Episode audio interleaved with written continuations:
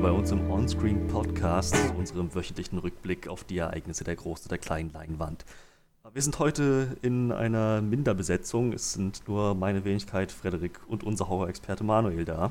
Ja, wir haben technische Schwierigkeiten im Moment. Danke Windows. Ja, genau. äh, Chef Johannes hat äh, mit technischen Problemen zu kämpfen, ähm, der, der Microsoft verursachten Natur. Ähm, ich muss sagen, bei mir ist seit dem letzten Microsoft-Update auch so einiges ein bisschen äh, schiefgelaufen. So in manchen Sachen ist der Wurm drin, aber bei weitem nicht so schlimm wie bei Johannes. Ja, wir haben jetzt ja eben auch erfahren, äh, bei, bei in irgendeinem Büro, da gehen alle Drucker nicht mehr seit dem letzten Update. Also irgendwas haben die zerschossen bei ihrem letzten Update scheinbar.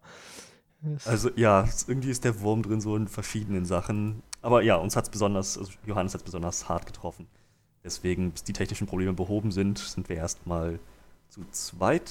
Aber äh, daran scheitert der Podcast nicht, wie die Abwesenheit, meine dreimonatige Abwesenheit äh, letztes Jahr gezeigt hat. Wir machen weiter und ich denke mal, die Probleme werden sich auch bald äh, gelegt haben. Er hat das sicherlich dann bald im Griff.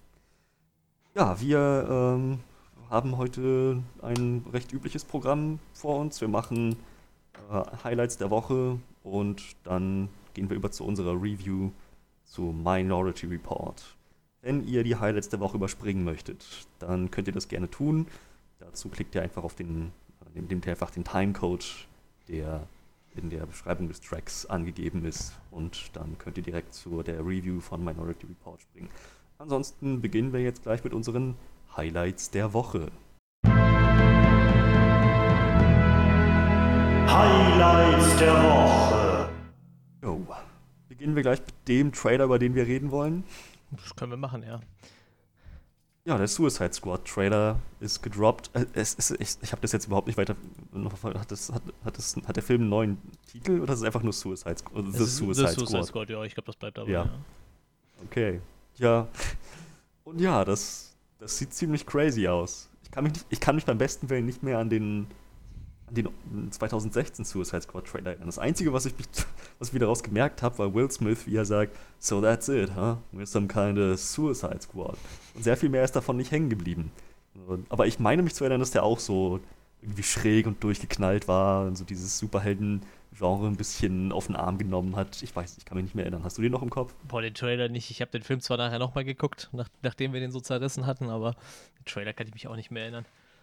Er hat auf jeden ja, Fall was vermittelt, was wir nicht bekommen haben. ja, definitiv. Und ähm, keine Ahnung, ähm, so verrückt und äh, schön farbenfroh und James Gunny dieser Trailer auch aussieht. Weiß nicht. Irgendwie. Ich, ich, ich glaube, ich, wir sind einfach schon gebrannte Kinder, ich zumindest. Ähm, ich äh, tue mich schwer damit, jetzt zu sagen, oh ja, das sieht richtig geil aus, ich freue mich auf den Film. Ähm, es sieht auf jeden Fall witzig aus. Der, King Shark heißt der, ne? Ja, genau. Ähm, der ist. scheint ein bisschen scheiße animiert zu sein, zumindest so wie das bisher aussieht. Aber ähm, ich denke, der wird dem so eine, so eine Hulk-artige Note geben. Ja, Nur halt deutlich dümmer. So, ja. ja, ja, ein bisschen. Irgendwie so, den Dreh ich das jetzt auch eingetippt. Im Deutschen hat er übrigens tatsächlich nicht diese Stimme von Sylvester Stallone. Also, äh, können wir vielleicht gerade einwerfen, also es ist jetzt rausgekommen mit dem Trailer, dass halt Sylvester Stallone den King Shark spricht. Ähm, aber ich glaube, das wird wahrscheinlich so eine äh, Vin Diesel Crude-Nummer, würde ich mal sagen. Wahrscheinlich redet der halt auch nicht so viel. Ja, gut, aber stimmt. wie gesagt, im Deutschen haben sie irgendeinen Sprecher genommen, den ich nicht kannte, auf jeden Fall. Ja, ja, lustig sieht es ja. halt auf jeden Fall aus, ne? Aber es sind halt auch echt übelst viele Charaktere dabei jetzt, ne? Ich weiß ja nicht, wer so die Haupt-Suicide Squad wird. Ich meine, wahrscheinlich die, die da immer so zwischendurch in dem Trailer mal als Team zusammen rumlaufen, aber das sind ja echt endlos viele Leute irgendwie, die da mit drin sind. Also gelistet werden hier 1, 2, 3, 4, 5, 6, 7, 8. Mit meiner Waller 8 Leute so als Haupt und dann noch so 3, 4, 5, die da noch so nebenbei mitspielen irgendwie. Inklusive John Gunn als dieses komische Wieselvieh. das war auch so ein merkwürdiges Teil. Ja, irgendwie schon. Das, das war auch nicht so geil animiert, muss ich sagen, aber ich meine, äh, irgendwie hat es Warner damit auch nicht so, habe ich so das Gefühl. Ich, wie gesagt, ich habe den, den Snyder Cut immer noch nicht gesehen. Ich habe zwar immer so das Bedürfnis, den mal nebenbei irgendwie so auf, auf dem zweiten Bildschirm laufen zu lassen, aber ich kann mich da echt nicht zu äh, herablassen, so. Aber. Ähm, auf Sky? ja, ja, der ist auf Sky. Deshalb habe ich immer so das Bedürfnis, den eventuell dann doch mal zu gucken. Aber ähm, da haben sie auch schon gezeigt, dass Animation nicht unbedingt in ihre Stärke ist. Ne? Das zieht sich hier halt ein bisschen durch. Aber gut, wir haben ja nur die zwei Charaktere da, dieses komische Wiesel und den King Shark, dann geht's halt vielleicht. Und dieses komische Tentakel-Bösewicht-Vieh, von dem ich auch nicht weiß, was das ist. Oder war es ein Seestern? Es sah aus wie ein riesen Seestern. Ja, das ist das Kaiju. Ja, das ist ein Kaiju. Und dann zeigen sie das Bild und es sieht aus wie ein Seestern. Keine Ahnung, was das sollte. Ähm, also das, das wird sicherlich am Ende alles ähm, sehr viel Sinn ergeben. Ähm, es sieht jedenfalls sehr schön beleuchtet aus, verglichen mit dem letzten. Ja, das stimmt. Das ist auf jeden Fall so. Von diesem düsteren Season sind sie scheinbar ein bisschen weg. Ich glaube, Michael Rook hat mir jetzt zum ersten Mal so richtig gesehen, ne, mit seinem Charakter. Seventh heißt er wohl. Das sagt mir halt gar nichts. Ja. Äh. Auch nicht. Aber das Konzept mit der mit dem Sprengsatz im Genick, das haben sie weiterhin beibehalten. Ja, das, das ist, glaube ich, auch in den Comics so. Ich habe jetzt so eine, eine Comic-Linie mal gelesen. Ich glaube, das waren so sechs Stück. Also so eine, eine Storyline, da hatten die das auf jeden Fall auch. Ich sagte, aber die, äh, außer Rick Fleck und Harley Quinn sind die einzigen Alten, die noch dabei sind. Kann das sein? Ach nee, hier der, der äh, Captain Boomerang, stimmt, ist auch noch dabei. Drei Leute. Aber der wird, wird der vom selben Schauspieler gespielt? Äh, Jay Courtney. Ich glaube, das ist der, meine ich. Ja. Äh, ja, Suicide Squad. Ja, ja, das ist noch derselbe. Peter Capaldi haben wir, glaube ich, auch zum ersten Mal gesehen als Thinker. Ich kenne ihn eigentlich auch nur als Doctor Who und äh, der hat in irgendeiner Serie mit dem Dr. House-Darsteller mal zusammengespielt, aber. Wen spielt er jetzt in Suicide Squad? Den Thinker, diesen Typ mit diesen ganzen äh, Bolzen im Kopf, Kabeln im Kopf.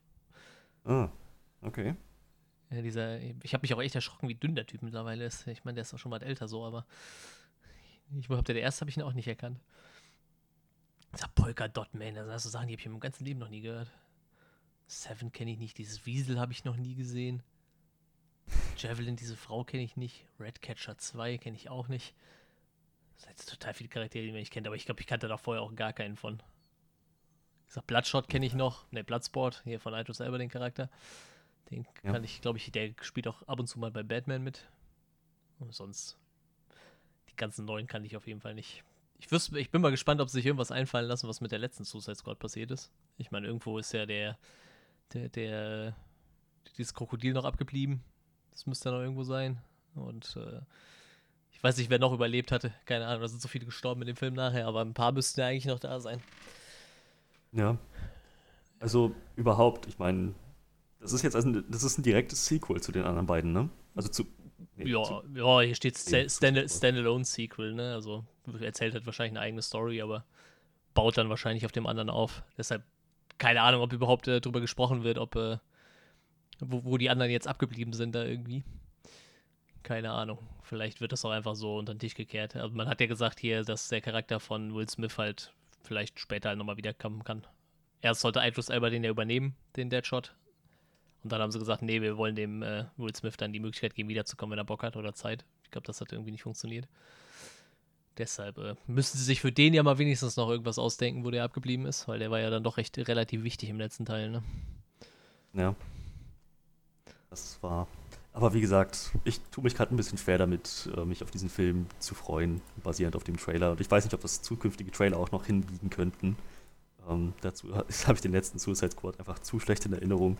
Habe einfach so ein bisschen vielleicht das Interesse an dem Konzept verloren. Aber ich gucke mir den Film auf jeden Fall an, weil, keine Ahnung, ich meine, es interessiert mich schon, ob man dann seine Lektion gelernt hat als, als Studio.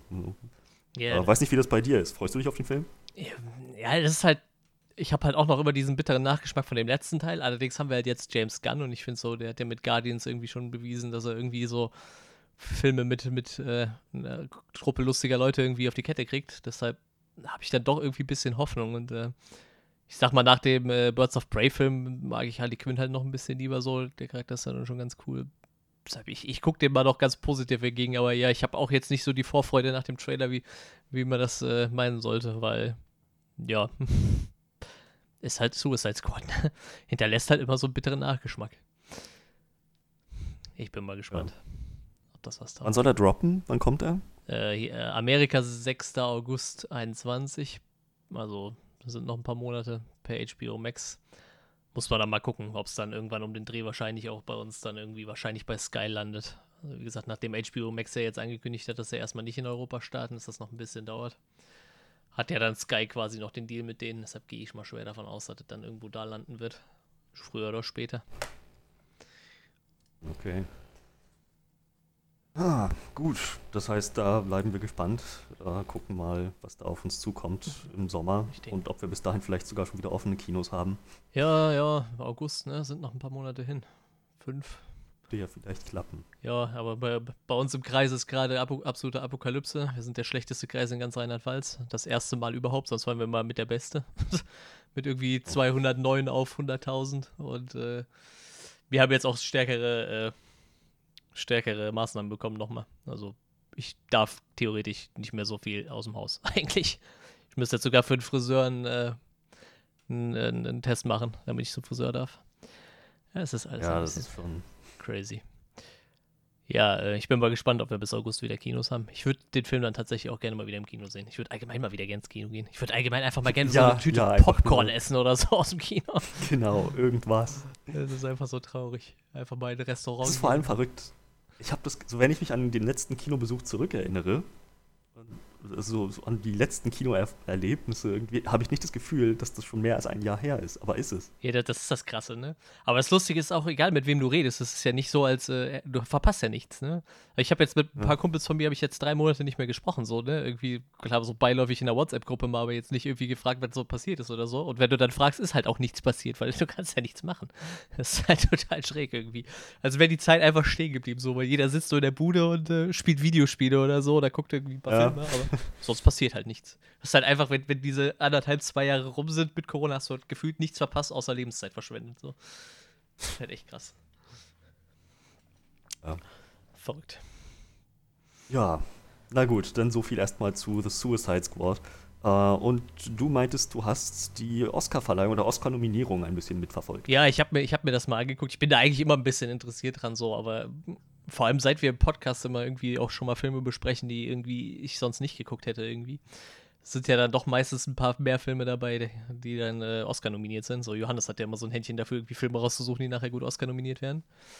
Ähm, ja, genau. Drei, die 93. Oscars stehen vor der Tür. Am 25. April werden die wohl stattfinden. Und ähm, ich sagte, ich, wir gehen ja jetzt nicht alle Kategorien durch, das ist ja Quatsch. Aber ähm, weil ich halt ganz interessant war, war The Sound of Metal, das ist halt super oft nominiert. So, das war für mich halt so, das war so ein Film, ich glaube, der hatte auch Johannes vorgeschlagen, meine ich, ne? Wo ich irgendwie so das Gefühl hatte, ja, der war halt ganz nett, das war so ein total nett, also guter kleiner Film, aber hätte ich jetzt nicht einen großen Oscar-Kandidaten mitgerechnet, aber der ist halt schon sechsmal nominiert gewesen, ne? ist halt schon krass. Ja. Und unter anderem für ja, den besten so Film. Überraschungshits. Ja, bester Film, bester Hauptdarsteller für äh, Riz Ahmad. Äh, wo haben wir noch mit bei? Ach, bester Nebendarsteller ist hier dieser, sein äh, tauber Coach da, wie ist der? Joe? Ah, sein Guru. Ja.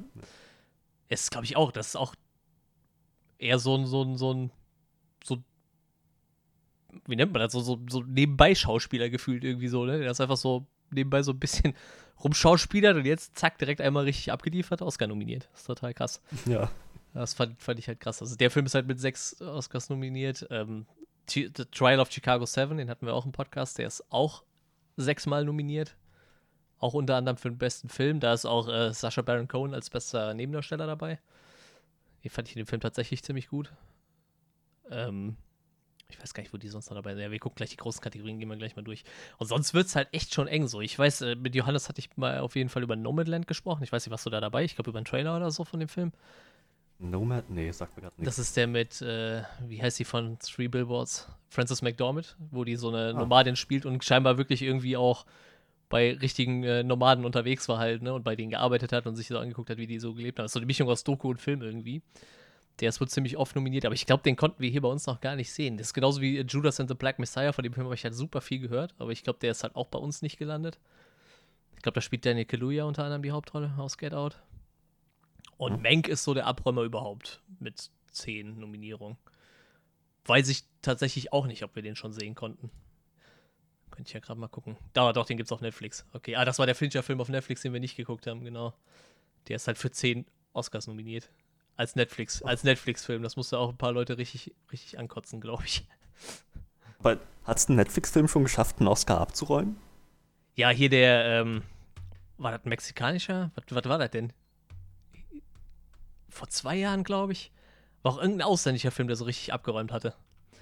War auch ein Netflix-Film, meine ich. Der hatte, glaube ich, auch den besten Film gewonnen. Ich meine, das müsste vor zwei Jahren gewesen sein.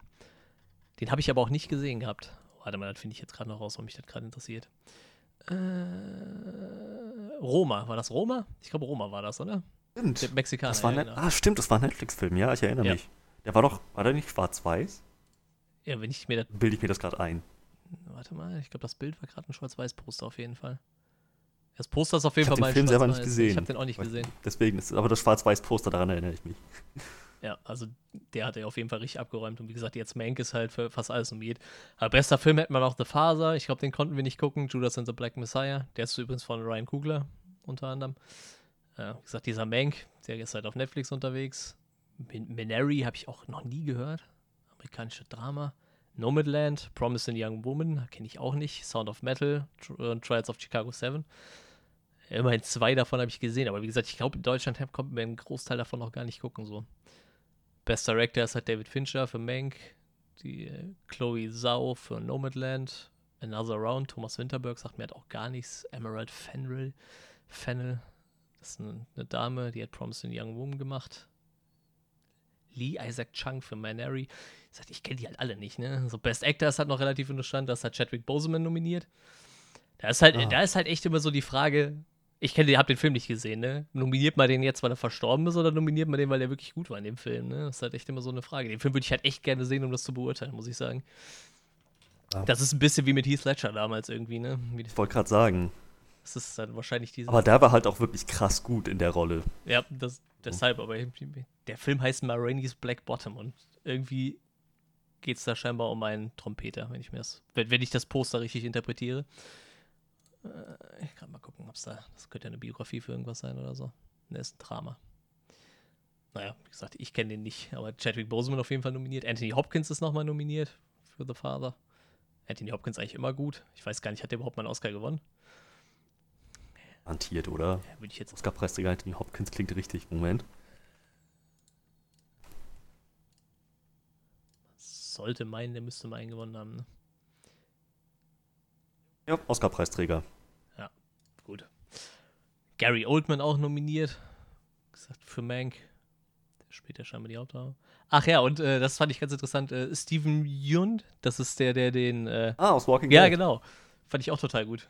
Der spielt in Minari die Hauptrolle. Stimmt, das war, glaube ich, eh so ein Film mit super vielen asiatischen Schauspielern. Das war irgendwie ein amerikanischer Film, aber ich glaube, da hatte super viele so äh, asiatisch-amerikanische Schauspieler dabei. Ah. Genau, bietet sich an. Der hat's auch ziemlich drauf. Ja, auf jeden Fall. Ich, den hatte ich halt schon wieder gar nicht mehr auf dem Zettel, so, weil irgendwie nach Walking Dead habe ich den nirgendwo mehr gesehen gefühlt. Und dann tauchte der auf einmal da in, in dieser Liste von den besten Schauspielern auf. Irgendwie so im, im Rahmen des Podcasts ist sein Name noch ein paar Mal gefallen. Also in, nee, in kleineren Sachen, Sachen, die wir nicht wirklich als Hauptthema besprochen haben. Ähm, meine, Johannes hat den Namen immer wieder gedroppt. So, der, also er war nicht inaktiv. Aber ja, jetzt ist er anscheinend wieder richtig, präsent. Ja, wenn man so guckt, also der macht halt auch die ganze Zeit, ne? aber das sind halt erst so Sachen, die, man, die mir dann wahrscheinlich einfach nur nicht mitgekriegt haben. Hm. Das fand ich auf jeden Fall ganz spannend, dass der nominiert ist. Da bin ich mal gespannt, wer das gewinnt, weil ich, da kenne ich tatsächlich dann ausnahmsweise mal jeden Schauspieler, so aus der, aus der Best Actor-Reihe. Äh, Best Actress Viola Davis. Ah, ist eine Afroamerikanerin. Für Ma Rainey's Black Bottom. Achso, das ist der Film mit äh, Chadwick Boseman auch. Mhm. Andra Day. Auch eine Afroamerikanerin. Junge, jetzt haben sie sich aber langsam dann doch mal ins Zeug gelegt, ne? Und mal, doch mal geguckt, ob man nicht mal vielleicht einen nominieren sollte. Nachdem die Oscars so weit irgendwann mal durchgelaufen sind. The United States vs. Billie Holiday. Sie spielt Billie Holiday, eine Sängerin. Jazzsängerin, ja gut, deshalb kenne ich die wahrscheinlich nicht. Jazz und Swing, das ist nicht so meine Musik, glaube ich. Hm. Vanessa Kirby, kennt man die denn her? Bei The Crown mitgespielt. Sagt mir wieder was. Pieces of Woman. Mission Impossible 7 und 8. Mission Impossible Fallout.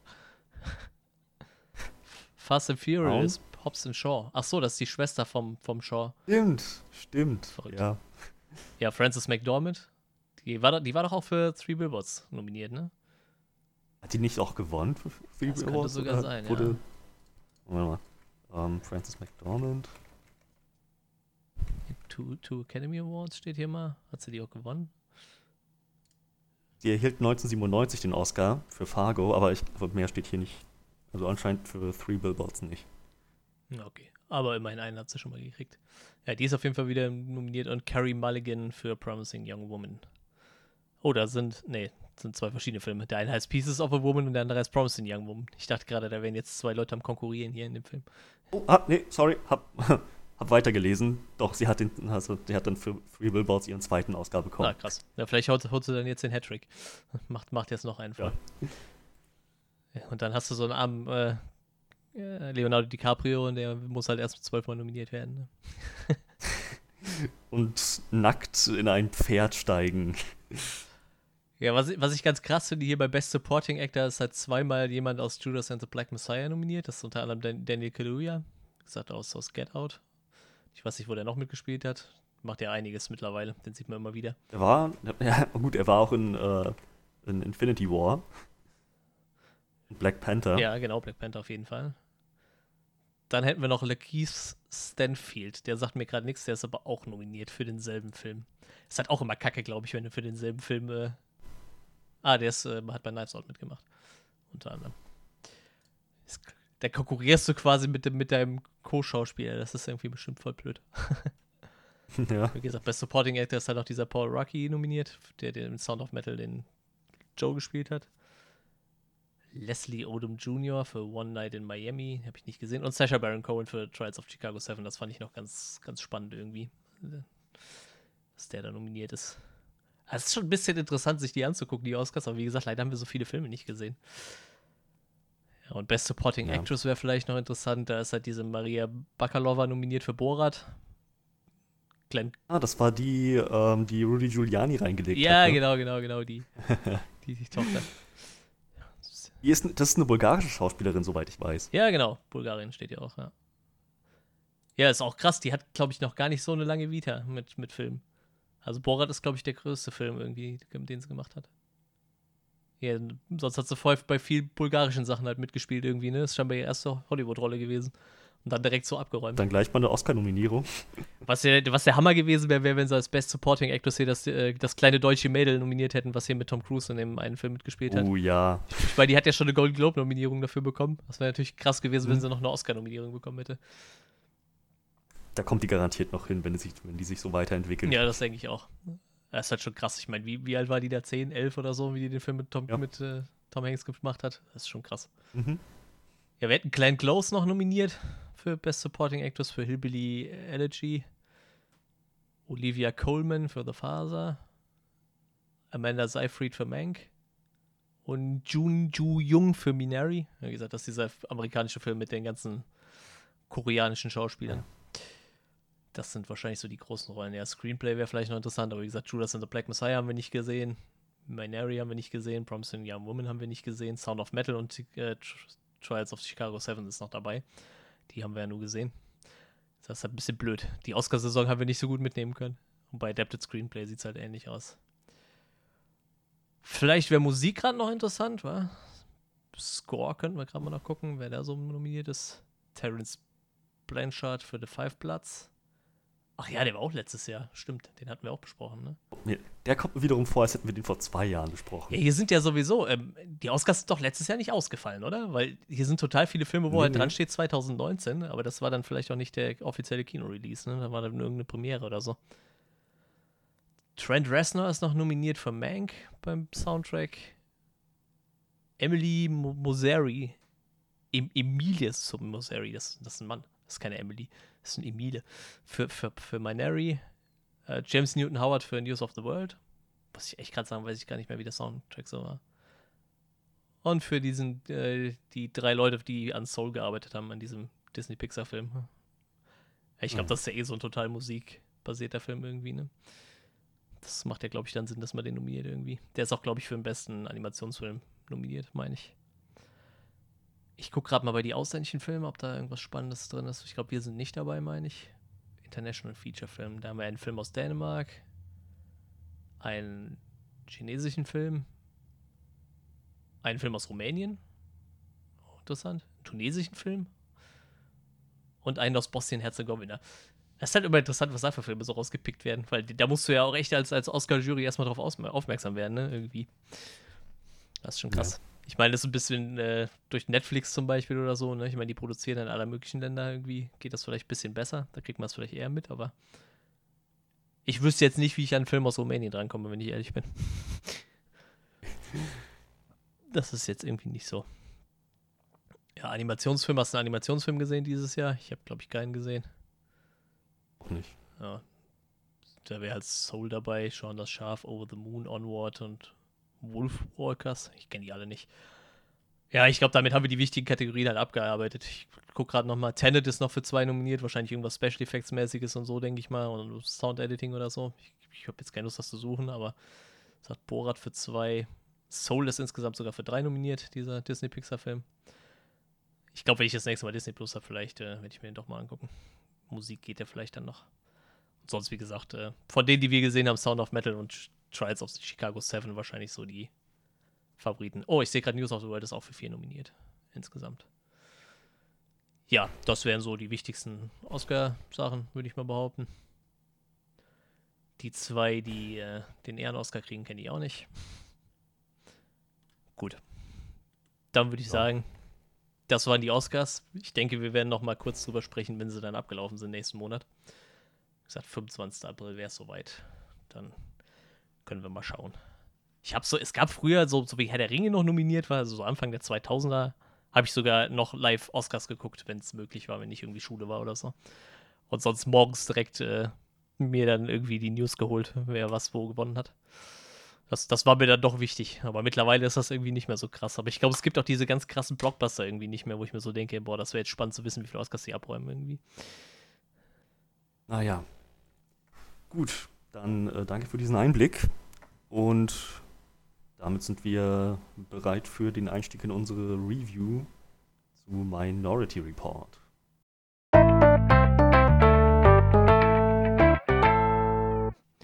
Ja, wie immer. Was haben wir erwartet ganz grob und was haben wir ganz grob bekommen und dann in die Details ab. Ich kann mich erinnern, dass ich Minority Report damals bruchstückhaft im, im Free TV gesehen habe, Pro 7 oder Sat 1, eins von beidem. Ähm, aber halt nicht vollständig und nicht von komplett Anfang bis komplett Ende. Ähm, und ich habe auch, das, das ist ja erst 15 Jahre oder so, mindestens. Äh, ich war jedenfalls nicht äh, jetzt unbedingt so ähm, gut vertraut mit der, mit der Story und mit den Themen, die das anspricht. Ähm, der ist sehr viel an mir vorbeigegangen. Es war einfach nur, ich hatte es nur noch in Erinnerung als so einen futuristischen Actionfilm. Nicht sehr viel mehr als das. Ähm, und ich muss sagen, ich bin sehr überrascht, äh, wie viel mehr der Film dann noch zu bieten hat. Und ähm, äh, ja, wie, wie, wie, mangelhaft meine Erinnerung daran war. Äh, denn der hat neben der ganzen Action hat auch ziemlich, ziemlich interessanten Plot. Und ähm, so, das ganze Setting funktioniert recht gut. Also, ja, doch, es war auf jeden Fall ein zufriedenstellender Film ich würde mich sogar aus dem Fenster lehnen und sagen, ja, das, das ist durchaus ein Klassiker. Wir können langsam schon davon äh, anfangen zu reden, dass das ein Klassiker ist. Ähm, wie sieht es bei dir aus? Du hast ja eine sehr ähm, eigenartige Beziehung mit äh, Tom Cruise. Ja, ich mag den immer noch nicht. Ich weiß, ich werde auch mit dem nicht mehr warm so.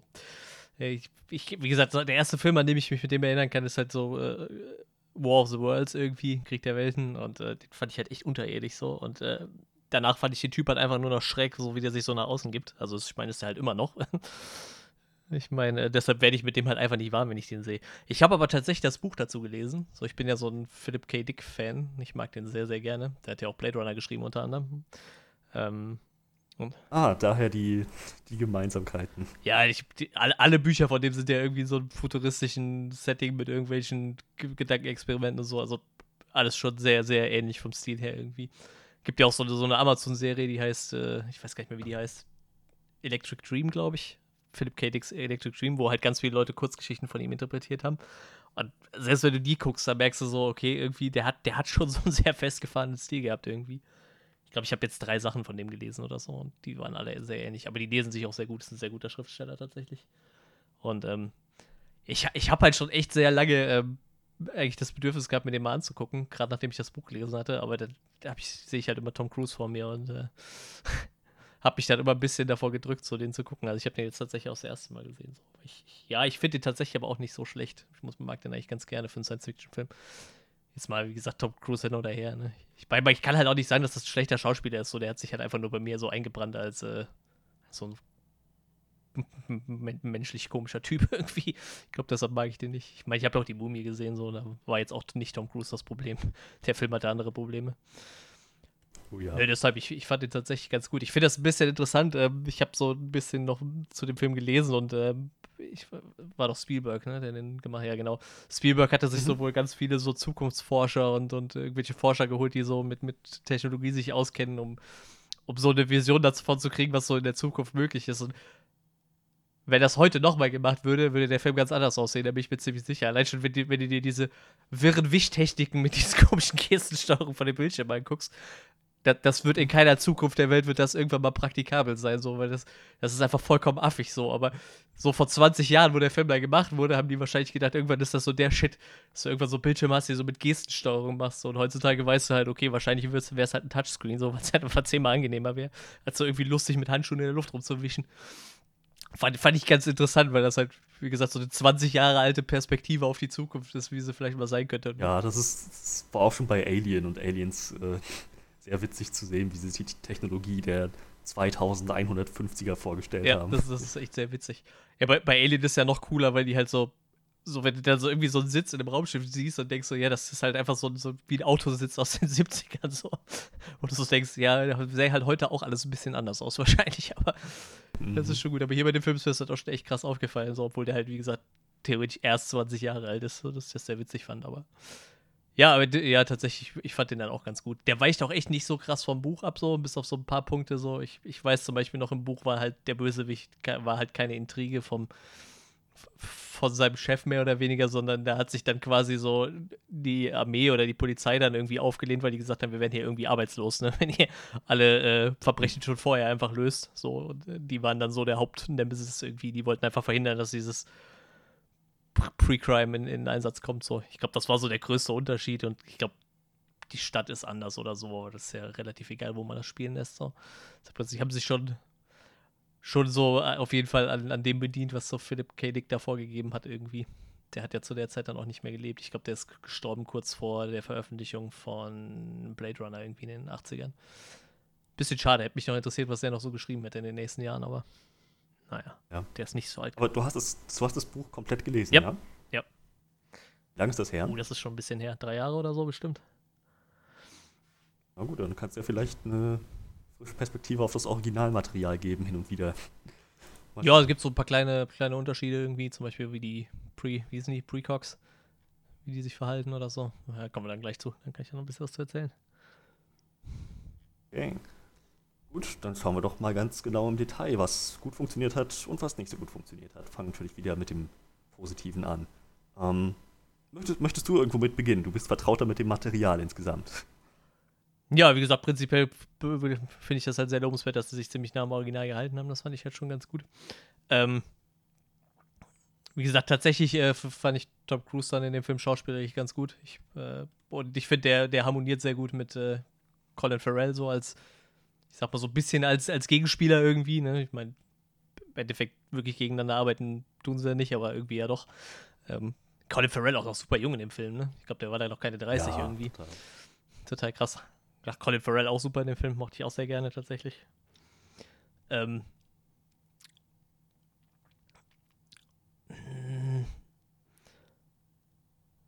War das schon der Punkt? Ja, ja. Die Chemie mit ich bin, Colin Farrell? Ja, ich, ich bin gerade überlegen, wie, was man da so ausbauen könnte, was ich gut fand daran. Ist jetzt auch schon wieder zwei Wochen her, dass ich den Film gesehen habe.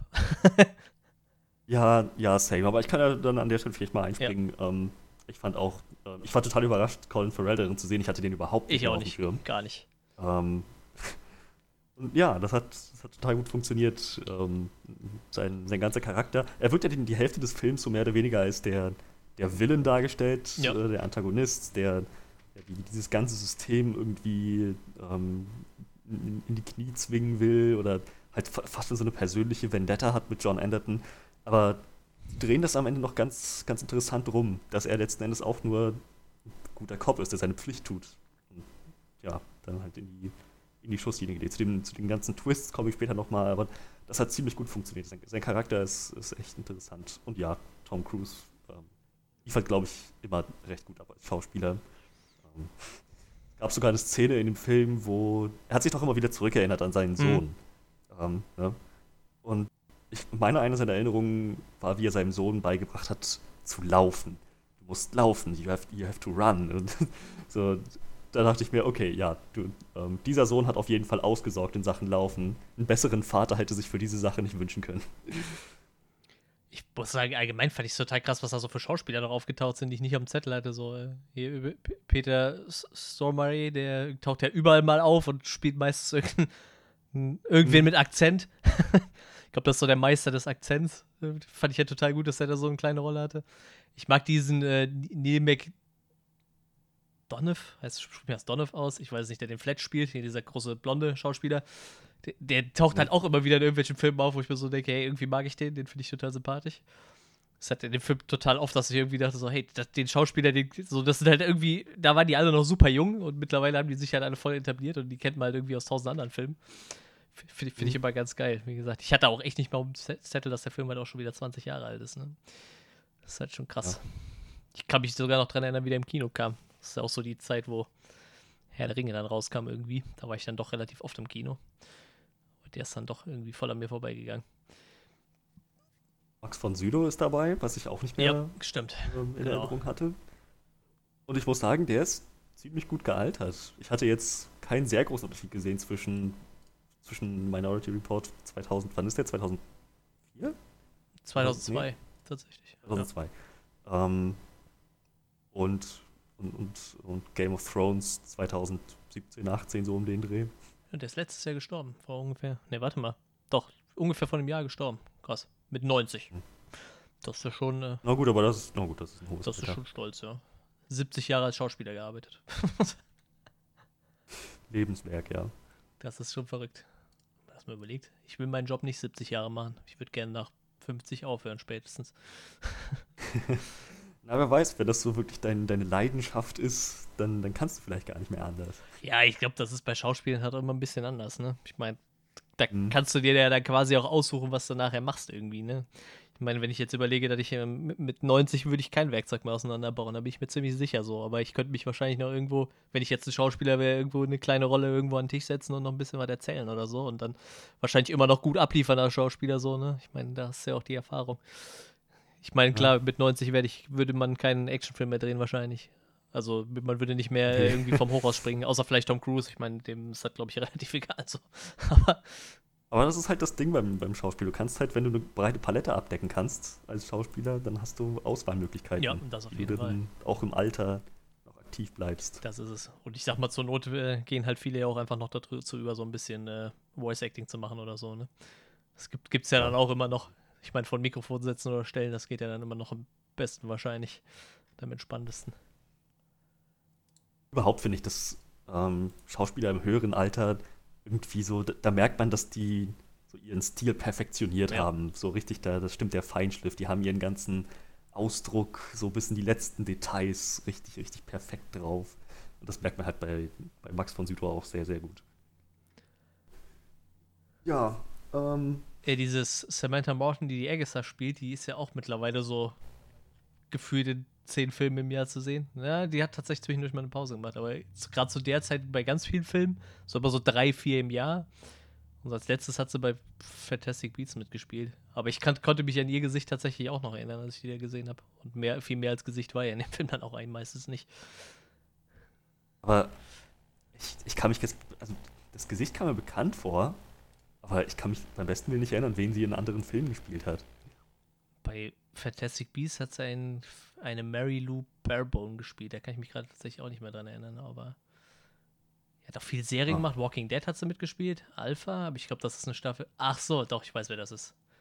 Äh, hier so ein. So ein ich ich glaube, da haben wir aufgehört, das zu gucken, aber das ist so eine, so eine Dame mit Glatze, mit so ganz beschmiertem Gesicht irgendwie. Ah, ja, das sagt mir nichts. Da habe ich. Ja, das ist zwei, hier steht auch 2019, 2020. Ich glaube, da waren wir vorher schon ausgestiegen. Aber ich, ich kannte den Charakter auf jeden Fall von Bildern auf jeden Fall. Aber wie gesagt, die macht halt alles Mögliche ein bisschen. Und ist auch für echt viel nominiert worden, tatsächlich. Ja. Steve. Ja, ähm, auch da. Die Idee, das so aufzuziehen, dass er sie, dass, dass John Anderton sie retten muss. Ähm, zunächst mal, um, seine, um seinen Namen reinzuwaschen und dann letzten Endes ähm, eigentlich nur noch, um sie zu beschützen, mehr oder weniger, während er da feststellt, was für eine Riesenintrige sich darum gesponnen hat. Hm. Auch ein ziemlich cooles Element. Da ist auch, glaube ich, so noch ein bisschen äh, bei, bei, bei diesen ganzen Precox, da haben sie dann, glaube ich, auch ein paar Änderungen zum Buch noch gemacht. Ich bin die ganze Zeit aber überlegen. Ähm, Im Buch ist das, glaube ich, so, dass ein Precock immer, die erzählen alle immer eine unterschiedliche Story. Hier ist ja eher so, dass die quasi alle dasselbe erzählen. Ne? Und wenn die sich einig sind, dann weiß man, okay, das, das, das war der Busch. In dem Buch ist das, glaube ich, ja. so, dass drei Stück, die drei immer irgendwas anderes erzählen. Bei zwei kommt aber dasselbe Ergebnis raus. Also zum Beispiel bei zwei kommt dann raus, du bringst einen um. Da kommt aber nicht raus, wie du den umbringst. Also der eine erklärt dann einen Weg, der zum Tod von einer Person führt, der andere einen anderen. Und der andere, der erzählt dann eine Geschichte, wo das nicht passiert. Das ist dann dieser Minderheitenbericht. Ne? Also einer von drei erzählt dann quasi immer eine, eine Geschichte, wie du, wie, wie halt das nicht eintritt, was eintreten sollte. Und wenn halt zwei. Das heißt also, im Buch ist der Minderheitenbericht in, in jeder Vorhersehung genau, dabei. Da gibt es halt immer einen, der quasi sagt, äh, das passiert nicht. Und zwei sagen, es passiert, aber der Weg ist immer ein anderer. Aber daran wird sich dann orientiert. Wenn zwei Stück sagen, okay, der bringt ihn um, dann ist die Chance halt sehr groß, dass er jemanden umbringt. Das war, glaube ich, so ein relativ großer Unterschied dann noch, wo man drauf aufbaut. Und Ziemlich wichtiger Unterschied, ja. denn das ist ja noch, das spielt ja dann viel mehr mit dem Konzept, dass äh, die Zukunft eben nicht so unvorher, so, so äh, nicht, nicht so vorherbestimmt ist, wie es im Film der Fall ist sondern dass halt in jeder Vorhersehung irgendwie noch das Element von Zufall und Unvorhersehbarkeit äh, drin ist. Ja. Das heißt, im Buch verhaften die tatsächlich Leute, nicht weil sie wissen, dass die hundertprozentig jemanden umbringen werden, sondern weil sie wahrscheinlich jemanden umbringen werden. Genau, weil die Wahrscheinlichkeit ziemlich hoch ist, ja. Und äh, ich, ich glaube, er Was? kidnappt auch den, äh, den, den Precock nicht, sondern er, er sucht den halt nur auf, um, um, um quasi den Minderheitenbericht zu finden. Also er, er weiß halt, dass es diese Minderheitenberichte gibt und will halt wissen, was die dritte Möglichkeit wäre, wo er niemanden umbringt halt, ne? Sagt, es gibt halt auch diesen ganzen Subplot nicht, dass sein Chef ihn quasi da äh, versucht reinzulegen, ne? Es ist halt dann eher so ein äh, wie gesagt, er, er wird halt auch einfach nur verdächtig, weil halt der Precock das rum, rumspinnt, aber äh, da ist halt kein, kein größerer Plan dahinter von, von seinem Chef. Wie gesagt, in dem Fall sind halt dann eher so die, die, die Cops und die, die Armee halt, die äh, die Gegenspieler, die halt einfach dieses, die das einfach verhindern wollten. Aber ich glaube, das ist sogar nur eine Kurzgeschichte, wenn ich gerade drüber nachdenke. Das ist doch gar nicht so, so ein langer Roman. Ich glaube, der hatte dann auch nur irgendwie so 200 Seiten oder so. Oder wie nennt man das dann? Novella? Ist das so das Zwischending zwischen, zwischen Roman und Kurzgeschichte? Meine, ja, irgendwie ja. Hatte dann so ein paar hundert Seiten, aber das, äh, ja, das, das war dann schon irgendwo ein Unterschied. Also, wie gesagt, dieser Minderheitenreport ist eigentlich, dass einer von denen immer sagt, okay, das passiert halt nicht. Aber wie gesagt, diese Grundprämisse, die ist halt schon recht ähnlich so, aber meistens nehmen sie ja immer irgendwas raus. Ich glaube, bei Blade Runner gab es noch ein paar viel krassere Unterschiede, aber ich, ich, ich glaube, da war der Autor aber trotzdem noch mit zufrieden, wie sie es umgesetzt haben. Finde ich interessant, denn das wirft halt nochmal eine ganz andere so, so, Rechtsfrage auf das ganze Ding mit Leute verhaften, auf den Verdacht hin oder auf die Wahrscheinlichkeit hin, dass sie jemanden umbringen werden oder irgendwas. Ja, doch, das ist ja nur Mord, ne? dass sie jemanden umbringen werden ähm, ohne es hundertprozentig zu wissen, obwohl sie es noch nicht getan haben. Im Film fand ich das super gut aufgezogen, dass sie äh, diese Frage am Anfang diskutiert haben, da in dem, ähm, in dem Konferenzraum als Colin Farrell auf. Ähm, wie, wie hieß Colin Farrells Charakter? Mm, Danny. Äh, Danny Whitwer. Danny Whitwer. Genau, als, als Danny Whitwer auf John Anderton getroffen ist, das erste Mal da und die beiden sich unterhalten haben und wo, wo halt dann äh, Witwer auch dieses Problem aufgeworfen hat. So, ihr verhaftet Leute, obwohl sie noch nichts getan haben. Ne? Und dann halt Tom Cruise nur diesen Ball gerollt hat und dieses, dieses Konzept der Vorherbestimmung so dann auseinandergenommen hat. Was ich ziemlich, ziemlich krass fand. Ähm, und das ist, kann auch verstehen, warum mir das als, als Kind oder Teenager, was auch immer, wann immer ich den gesehen habe, so völlig entgangen ist. Ähm, das, das, ist, das ist ein Konzept, das richtig, richtig philosophisch ist. Ich das. Nur weil, nur weil du etwas aufhältst, heißt es nicht, dass es nicht passiert wäre, hundertprozentig. Das heißt aber, das ist wirklich ein großer Unterschied zu, zum Literaturvorlage. Ja, das stimmt schon. Das auf jeden Fall. Und ich glaube, bei denen sind die Precogs auch äh, bisschen, äh, ich, ich, ich, weiß nicht, ich würde jetzt sagen, so ein bisschen autistisch irgendwie, ne? Also noch krasser wie im Film, die sind auch irgendwie alle so ein bisschen deformiert und äh, also die, die, die sind auf jeden Fall nicht lebensfähig und gesund wie, wie jetzt diese Precogs, sag ich mal, ne? Ich meine, die haben ja auch ein bisschen so ein so ein, so ein, so ein, so ein Defizit, aber ich glaube wahrscheinlich auch, weil die ja irgendwie, wurden die nicht sogar unter Drogen gesetzt oder so? War das nicht irgendwie so? Oder mit irgendwas ruhig gestellt, damit die da rumliegen? Ja, genau, die sind richtig hoch äh, vollgepumpt mit Medikamenten, damit sie halt diesen Schwebezustand ihres, ihres Verstandes beibehalten. Ja, bei dem anderen ist das so. Ich, ich, ich meine, die werden so, sowohl körperlich ein bisschen äh, be, mit Behinderung gesegnet, als auch irgendwie ein bisschen so autistisch mäßig irgendwie. Also die sind halt ich weiß nicht, wahrscheinlich eh nicht alleine lebensfähig gewesen dann halt. Ne? Deshalb werden die da, da gibt es halt auch nicht dieses, äh, ja, wir retten die und die äh, können dann irgendwo leben oder so. Das, das gibt es dann im Buch nicht so. Da werden die, glaube ich, nachher ausgeknipst, meine ich. Ich bin mir gerade nicht sicher, wie das da war. Dafür müsste ich es dann nochmal lesen. Mann. Das heißt, Steven Spielberg hat sich wirklich das, gro das grobe Gerüst mhm. genommen mhm. und dann geguckt, wie er das in einem, in einem Film gut verpacken kann finde ich, hat, hat recht gut funktioniert im Großen und ja, Ganzen. Ja, das auf jeden Fall. So. Auch die Chemie zwischen ähm, Agatha und John Anderton fand ich, fand ich ziemlich nice. Und wie sie da beide im Auto saßen, sie das erste Mal wirklich so zu sich kommt, sie dann fragt, ist es jetzt? Ich wusste erstmal nicht, einfach nur, ich wusste nicht, was mit dieser Frage anfangen sollte. hä? Was meint sie? Meint sie, äh, passiert diese große Vorhersehung jetzt oder ist es das, was ich vorhergesehen habe? Sie meinte einfach nur, ist das hier die Gegenwart, weil sie so daran gewöhnt war, alles in der Zukunft zu sehen. Ja, ja, ja stimmt, ja, gut. War schon ein ziemlich cooler Moment. Wenn du wahrscheinlich da schon seit, äh, ich weiß nicht, wie viele Jahre die da mit diesem Pre-Crime schon arbeiten, aber wenn du dann die ganze Zeit quasi unter Drogen vollgepumpt da rumliegst. Mhm. Ich muss ja sagen, ich mag, mag dieses Konzept mit diesen Holzkugeln oder mit diesen Kugeln, wo das nachher drauf graviert wird irgendwie. Das ist halt eigentlich auch wieder total Panne. Das wird wahrscheinlich in der Zukunft niemals so passieren, aber die Idee ist halt irgendwie witzig. Dass da so eine Kugel rausfällt und da steht dann einfach ein Name drauf graviert. Also das ist halt irgendwie sehr, sehr, sehr netter Move. Wie, wieder so, wo, wo wahrscheinlich diese Zukunftsforscher gedacht haben: so, boah, das in der Zukunft macht die bestimmt so voll abgefahrenen Scheiß. Und heutzutage wissen wir so, nee, wahrscheinlich überhaupt gar nicht so. ja, ich meine, äh, noch haben wir, was sind das, 23, 3, 33 Jahre, um dahin zu kommen, dass ähm, Verbrechen in die, die, die, Namen von zukünftigen Mördern auf, auf Holzbälle in, äh, Holzkugeln tätowiert werden. Und dann haben wir auf einmal doch Gestensteuerung auf dem Bildschirm, anstatt einfach drauf zu tippen. das ist schon gut. Ja. Ähm, wo wir gerade bei Zukunft und all dem sind, ähm, abgesehen von so einigen Sachen, wo man so merkt, ja, so hat man sich die 90er in Zukunft vorgestellt, die ganze Nummer mit den Autos, Verkehrsmittel, das fand ich eigentlich das war gar nicht mal so weit hergeholt, finde ich. Ja, bis auf so ein paar komische Fahrmoves, die die da machen, irgendwie da so sich so, so 90 Grad drehen und seitlich irgendwo einordnen. Das war schon irgendwie abgefahren, aber.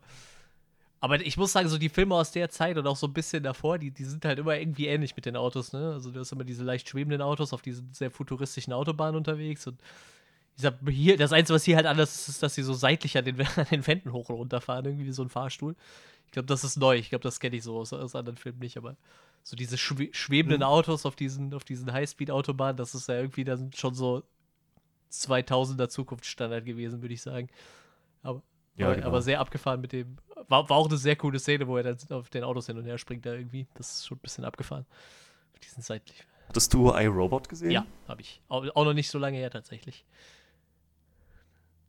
Ja, das, da haben sie halt auch so ein. Ähm, das Spiel 2024, meine ich. Da haben sie halt auch so ein Konzept genommen, was so nicht weit hergeholt ist, aber halt so Highspeed-Straßen, die das Auto automatisch lenken. So, es ging so schon so ein bisschen in, die, in diese Richtung. Der Film kam erst zwei Jahre später nach Minority Report raus. Ja, wie gesagt, das ist ja um, irgendwie so in der Zeit war, war das so, wo so Filme sowas immer hatten. Ne?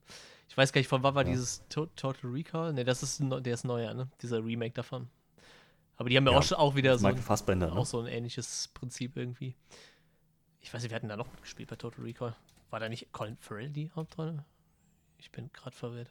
Vielleicht erzähle ich auch gerade Scheiße. In dem, in dem, Total Recall Remake? Oder in dem zweiten, ist es ein, ist ein zweiter Teil? Erzähle ich überhaupt, ist es Ich weiß, dass in einem von beiden Michael Fassbender war, meine ich, oder? Ich bin gerade selber verwirrt. Meine ich überhaupt Total Recall? Sequel? Total Recall 2? Nee, nee, war er nicht. Bilde ich mir ein. Ich, ich, ah, Remake 2012, das war's. Äh, ja, Colin Farrell. Ja, war doch Colin Farrell. Der hat da die Hauptrolle gespielt. Ja, äh, noch ein Ding zu dem Zukunftskonzept. Es ist, die Zukunft ist da in Minority Report nicht überall gleichermaßen angekommen. Du hast halt so manche Gebäude, manche Orte, die super Hightech sind. Dann hast du halt das Haus von dem, äh, von dem Kerl, der am Anfang verhaftet wurde, weil er seine ähm, fremdgehende Frau und ihren Lover umbringen wollte oder umgebracht mhm. hätte, was halt total urig aussieht, 70er, 80er Stil. Ähm, und dann halt so die, die Slums, die Ghettos, wo alles noch total versifft ist, was im Prinzip aus unserer Zeit stammen könnte. Ja, ich, ich glaube, so wird es aber auch wahrscheinlich sein. Ich habe immer so das Gefühl, so Städte sind halt meistens immer die Orte, die dann wahrscheinlich bei denen die Zukunft als erstes ankommt. So. Aber wenn ich jetzt hier so mhm. aus dem Fenster gucke und gucke mir so meinen kleinen, kleinen Ort an, dann könnte ich mir vorstellen, hier sieht es halt in 30 Jahren immer noch so aus, nur dass hier andere Autos vor der Tür parken wahrscheinlich. Weil es funktioniert halt so, aber ich sag mal, in der Stadt hast du halt immer irgendwie Wohnungsmangel, du hast immer Probleme mit dem Verkehr. Und äh, mehr Leute, auf die du Einfluss nehmen kannst, durch zum Beispiel Reklame. Deshalb hast du halt da so diese Neon-Schilder oder irgendwelche Riesenbildschirme, so was, alles, was du halt auf dem Land nicht brauchst, ne? So auf, auf dem Land bleibt ja. dann wahrscheinlich eher die Zeit stehen. Also ich glaube, das ist schon relativ realistisch, dass du dann in der Stadt meistens immer so den Fortschritt halt ein bisschen schneller hast. Klar, da wirst du immer so neue Städte haben, wo dann auch neue Häuser stehen oder neue kleine Orte irgendwie, wo dann Leute aus der Stadt vielleicht hinziehen. Da hast du dann wahrscheinlich auch futuristische Häuser, aber ich gehe mal davon aus, man würde halt die alten Häuser nicht platt machen im Endeffekt, ne? Klar, da wird sich immer mal was dran ändern, so. Wie gesagt, dann hast du halt auch deine Hightech-Autos vor der Tür stehen, aber grob und ganzen bleibt es wahrscheinlich so, wie es ist irgendwie, ne? Ja, halt wahrscheinlich die, die sich das leisten können, die kaufen sich die Zukunft früher als die, die ja, am genau. untersten Ende der Einkommensgrenze Der Rest sind. ist dann wahrscheinlich einfach irgendwie Platzmangel oder, oder was sich halt so ergibt, ja. ne? Was du halt meist in der Stadt dann hast. Ja. Ähm. Ja, wir haben schon ganz schön viel gesagt zu, zu den einzelnen Elementen.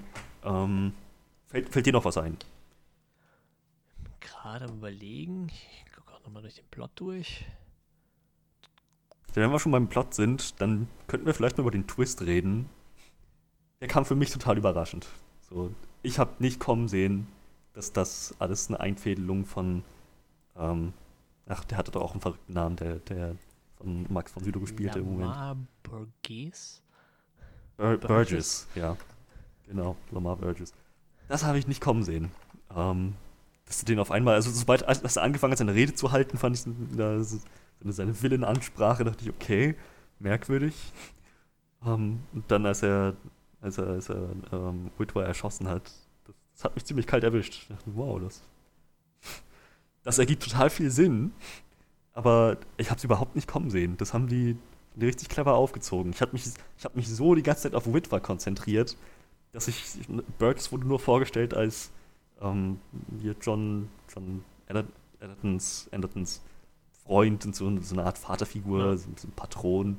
So, hätte ich überhaupt nicht im Verdacht gehabt. Nee, tatsächlich auch nicht. Ähm, ich habe, wie gesagt, dass es diesen Plot halt auch im Buch nicht gibt, sonst wäre ich wahrscheinlich weniger überrascht gewesen natürlich, aber ähm, nee, so, so kommen sehen habe ich es auch nicht. Ich, lustigerweise hatte ich aber irgendwie im Kopf, ich weiß nicht warum, das mit dem was nicht stimmt. Vielleicht habe ich das irgendwann doch mal gelesen oder so, aber ähm, tatsächlich habe ich den Twist dann nachher auch nicht mehr kommen sehen, weil ich mich dann auch ein bisschen drauf eingeschossen habe, dass dann irgendwie Whitwer, ich weiß nicht, Fletcher war ja noch so ein bisschen mit involviert, dass das einfach so das Ding ist halt, ne? Die, die gegen, gegen Tom Cruise sein Charakter irgendwie. Aber eigentlich hätte man sich das auch denken können. Also zumindest wenn man das Buch gelesen hat, dass da irgendwo noch dieses, wie, wie, wie verpacken wir dieses Pre-Crime toll da rein System irgendwie noch mit reinkommen musste. Dass es halt nicht dabei bleibt, dass John Anderton einfach nur der Schuldige ist und Danny dann irgendwie gegen ihn sich da duelliert. Aber eher äh, tatsächlich mhm. hat mich dann der diese, dieser Twist dann auch mehr oder weniger überrascht dann halt. Ne? Also da war ich mir noch nicht sicher. Ob, obwohl ich irgendwann war dann so ein Punkt angekommen, wo ich das, wo ich das unglaublich kompliziert fand, mit, wie der das da eingefädelt hat und tötet irgendwie mit irgendeiner Pistole, damit dann irgendwie die Precox alle noch ein bisschen Banane sind und das nicht so richtig mitkriegen. Ja. Da wurde es dann so ein bisschen komplex ja. zum Ende hin irgendwie. Ein bisschen unnötig komplex, ja. Also wenn ich das richtig verstanden habe, dann war die ganze Zeit sein Plan, also er führt diesen Mord durch auf diese Weise, wie er es tut, um das wie ein Echo aussehen zu lassen. Und, und damals war es schon sein Plan, dass, dass er damit dass er damit dann letzten Endes ähm, hier John Edgerton, Edgerton äh, zu Fall bringen will. Oder? Ja, irgendwie, ja? irgendwie so, ja. Ich, ich lese. Hat das, er hat das gemacht als. Verdammt, was war, das denn, was war sein Motiv, um diese Frau umzubringen? Ja, das ist eine gute Frage. Hm, ich, ich, ich versuche es gerade mal schnell zu lesen. Das ist irgendwie untergegangen, ein bisschen. Aber. Ähm, ja. war, das, war, das, war das die Mutter von Agatha? Nee, oder? Die gab's ja auch noch, ne? Doch, Burgess hatte Agathas Mutter ermordet, weil sie, nachdem sie ihre Drogensucht überwunden hat, ihre Tochter zurückhaben wollte. Okay, gut. Das heißt also, die ganze Nummer mit John Anderton hat sich erst ergeben, als Burgess ihn loswerden wollte. Und auch da habe ich mich wieder ein bisschen gefragt, wie hat er es jetzt geschafft, dass die Precox genau in dem Moment, wo es passiert ist, halt diese Vision haben von Anderton und der, der, der jemanden erschießt. Ja, der. Das würde ja bedeuten, dass. Vielleicht übersehe ich ein Element, aber das dreht sich so ein bisschen um sich selbst ähm, kausal. Ja. Anderton wird von den Precox gesehen, angeblich, ähm, weil er auf diese Spur gelockt wird, weil er die, weil er die ähm, verurteilten, irgendeinen verurteilten Straftäter, weil er seine Erinnerung geschaut hat oder so und dann ähm, da über diesen, diesen Mordfall mit Agathas Mutter aufgeklärt wurde. Und aber der einzige Grund, warum er danach geschaut hat, war, weil er sich selber gesehen hat in der Vision der Precox, wie er jemanden umbringt. Das ist, das ist ein bisschen, ja, das dreht sich ja, um sich selbst. In, in, in dem Moment wird es dann ein bisschen unübersichtlich irgendwie. Also vielleicht übersehe ich ein Element, wie Burgess das eingefädelt hat, dass, es dann, dass er den Anstoß gegeben hat dazu, aber das, das ist so oder so ein bisschen verworren an der Stelle. Ja, das ist dann, wie gesagt, um, ich, ähm, ich habe da auch irgendwann ja. nicht mehr durchgeblickt. Ich habe das dann einfach so als Intrige vom, von, von, von Burgess dann einfach so hingenommen und dann war das okay. Ja, ja, das ist wahrscheinlich das. Irgendwann muss man dann aufhören, drüber nachzudenken, glaube ich. Ja, ja. Ähm, aber selbst, selbst dann, selbst mit dem, also, wenn das schon gesagt ist, ähm, fand ich die, die Idee, dass es, das war so ein kleiner Nebentwist, es gab keinen Minority Report, wie Anderton sich das äh, gewünscht hatte für ihn, sondern die, die, die Fähigkeit, dass er selber in der Lage war, ähm, zu wählen, den Mord nicht zu begehen, lag einfach nur dann in ihm selber drin. Dazu braucht er keinen Minority Report, dazu braucht er einfach nur wirklich diese Wahl vor sich und er kannte seine eigene Zukunft. Das meinte er, das war ja, was Agatha gesagt hat. Mehr braucht man dazu nicht. Deshalb hat man dann wahrscheinlich auch so, so, so ein äh, Ende gewählt oder so, so eine Abweichung zum Buch gewählt, weil das einfach wahrscheinlich für so einen Film besser funktioniert wie für ein Buch. Ich, ich glaube, in einem Buch Fall. kannst du dann so andere, andere Spirenzien machen, irgendwie, weil die Leute das irgendwie beim Lesen dann besser hinkriegen. Für so einen Film brauchst du irgendwie so ein, so ein, so ein, so ein heroisches Ende irgendwie. Das kommt, glaube ich, immer besser, so wenn der Charakter dann selber entscheiden kann, ob er, ob das, ob er jetzt jemanden tötet oder nicht. Und dann hast du so eine moralische Entscheidung noch mit drin und dann ist das ganz toll. Ja. Aber hat, hat, hat ganz gut funktioniert. Das war halt so eine, so eine falsche Fährte, auf die man gelockt wurde, wieder von, von Spielberg. So, dass man so, okay, der Minority Report, wenn er den hat, dann, dann, dann wird ihn das von seiner Schuld befreien. Also am Ende, nee, das war überhaupt nicht wichtig. Es, war, es ging ja gar nicht mal so sehr um ihn, es war wirklich viel mehr ähm, die, die Story um Burgess und den Mord, den er begangen hat und das aufzuklären. Ja, ähm, ja was wiederum dann zum, zum absoluten Höhepunkt äh, führt. Ich dachte echt für einen Moment, der, der Film endet mit so einem, so einem Schlag in die Magenkuhle und lässt uns dann da. Aber ähm, Anderton kommt nochmal zurück, drehen das Ganze nochmal um.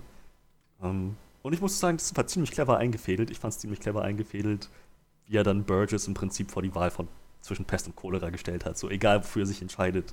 So seine Karriere endet, er, er erzielt keins seiner, keins seiner Ziele wirklich.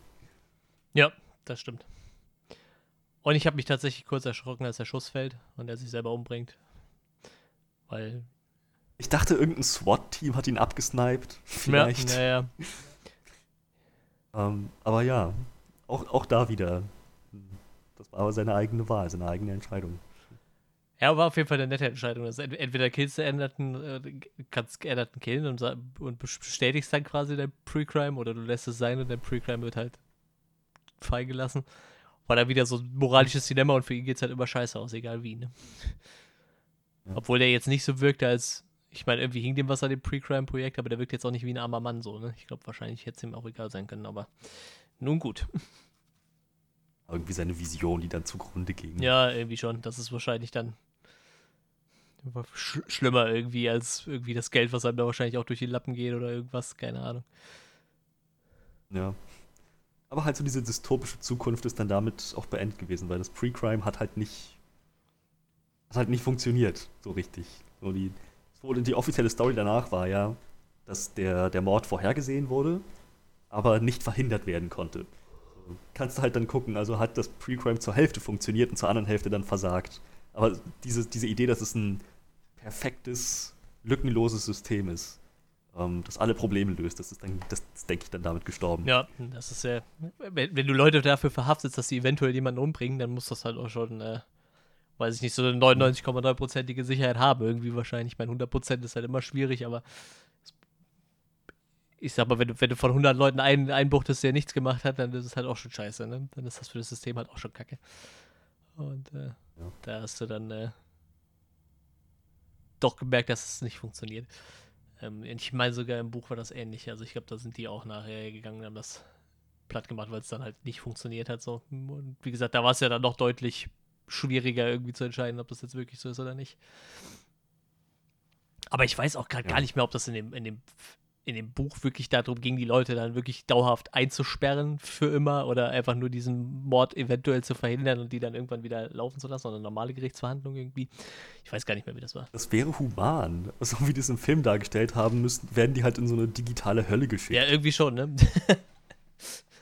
So hätte man vielleicht sagen können, okay, wir haben jetzt den Mord verhindert, dann sollte man die vielleicht mal psychologische Behandlung geben und irgendwie mal gucken, warum die jemanden hätten umbringen wollen und dann. Ja. Ich meine, ich gehe mal davon aus, dass die Leute, die dann bei so Pre-Crime, äh, die dann da ausgespuckt werden, auch irgendwie dann wenigstens so die Veranlagung dafür gehabt hätten. Ne? Hätte sein können, das, auch wenn sie es nicht getan haben, so. Aber aus irgendeinem Grund muss es ja, ja einen Grund ja. geben, warum die so, warum die theoretisch jemanden umgebracht hätten, so. Wäre vielleicht dann äh, für den zweiten Teil ganz interessant gewesen. ja, den wir nie bekommen haben. Aber ich finde, der Film steht auch ja, ganz gut Fall. für sich allein. Das, das würde ich auch sagen, ja. Den Score oh. könnten wir vielleicht noch erwähnen, um. der ist ähm. von John Williams. Ich glaube, der hat schon sehr oft mit Steven Spielberg zusammengearbeitet. Und ich meine, oh, ja. kennt ja nur jeder irgendwie. Jurassic Park, Star Wars, Harry Potter, ich weiß nicht, der hat ja alles mögliche gemacht. Jaws, E.T. Hat auf jeden Fall, Indiana Jones hat auf jeden Fall fast alles von Steven Spielberg gemacht und noch so ein paar andere sehr hochkarätige Sachen wie Star Wars und Harry Potter. Ähm, ja, brauchen wir wahrscheinlich nicht viel sagen. Das passt sich gut in den Film rein. Ne? Ich glaube, das ist auch so, der kann halt gefühlt auch alles. Glaube ich, der Mann. Oh ja. Der kann. Definitiv. Der, der Hans Zimmer der damaligen Zeit. Ist, der, der ist immer noch, der lebt ja, noch, oder? Ja, oder ist John Williams tot? Ja, der lebt noch. Der ist 89 mittlerweile, aber. Auch stolzes Alter. Wie alt war Morricone? 92 oder so, ne? Irgendwie sowas. Hat ja auch bis zuletzt noch eine Tour gespielt dann irgendwie, ne? Ich glaube, der hat ja irgendwie mit, mit 91 oder so seine Abschiedstour gespielt dann. Und dann ist er ja kurz danach, meine ich, gestorben. Aber wie gesagt, äh, John Williams lebt noch. Ich, ach Gott. Ich habe gerade seinen Sohn gefunden, der sieht ein bisschen aus wie so ein so ein, so, so Assi Ballermann-Schlagersänger, obwohl er schon 60 ist. Der hat mit Toto gearbeitet, ja. mit der Rockband Toto. Alles klar. Folgt. Äh, hast du noch was Positives? Ich glaube gerade so nichts Gravierendes, muss ich sagen. Okay. Ja, dann schauen wir doch mal, was vielleicht ähm, nicht so gut funktioniert hat. Ja, ich glaube, da haben wir das Größte für ah. mich schon genannt, eigentlich so, dass ich halt irgendwann mal grob den Überblick verloren habe zum Ende. So. Nicht, ja, das ist wirklich ein. Nicht, nicht mehr wusste, was, was abgeht halt. Ich würde jetzt sagen, ich mochte Tom Cruise in dem Film nicht, aber das wäre halt gelogen. Ich mag Tom Cruise immer noch nicht, aber ich. Er hat halt, als, als John Anderton mag ich ihn dann doch ganz gerne. Das hat er dann doch ganz gut gemacht. du kannst John Anderton mögen, ohne Tom Cruise ja, zu mögen. Ja, das, das, es, genau, es das, geht. das ist so das Ding.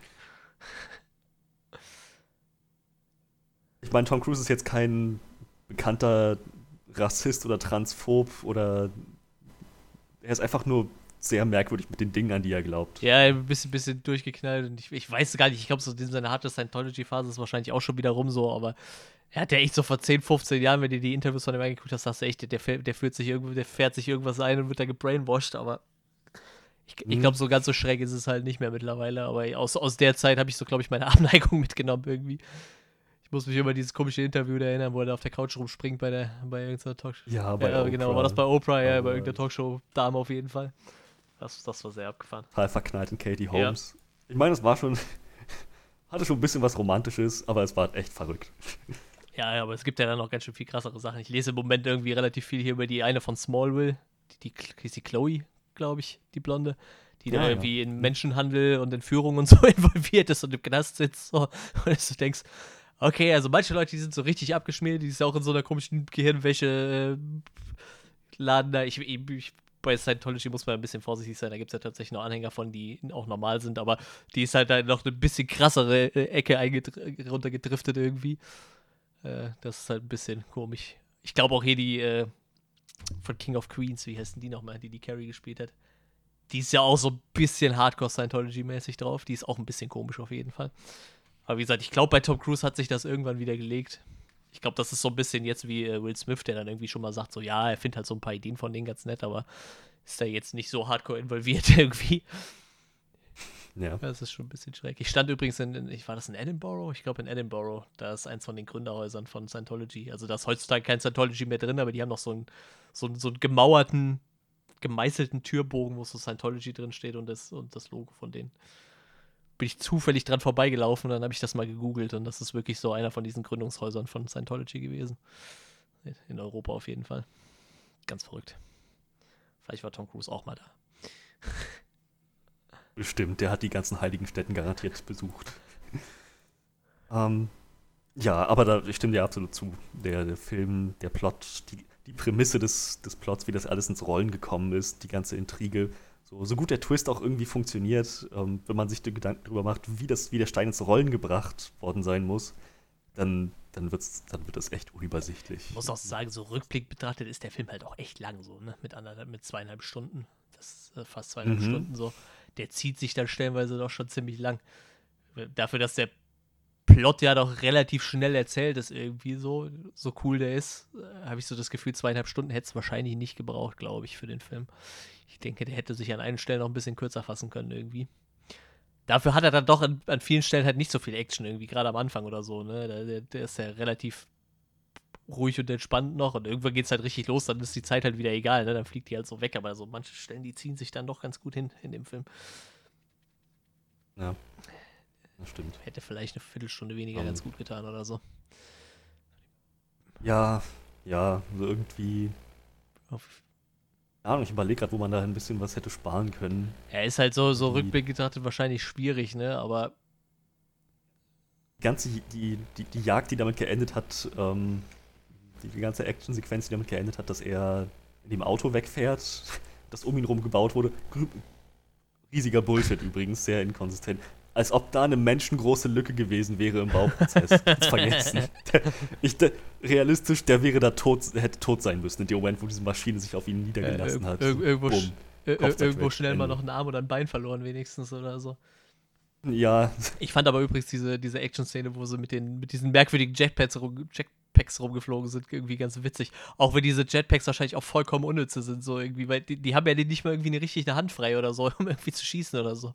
Das, das ist ja. so, alles ist so voll futuristisch, aber diese Jetpacks, die wirken halt so, als wären die, weiß ich nicht, als hätten sie die vor 30 Jahren irgendwo geklaut, so, so, ich, ich weiß nicht. Ich, ich gucke mir immer so auf Instagram so Dudes an, die bauen so, so, äh, so, die bauen wirklich Jetpacks, da wo du so zwei Düsen an der Hand hast und einen auf dem Rücken, wo die mit rumfliegen.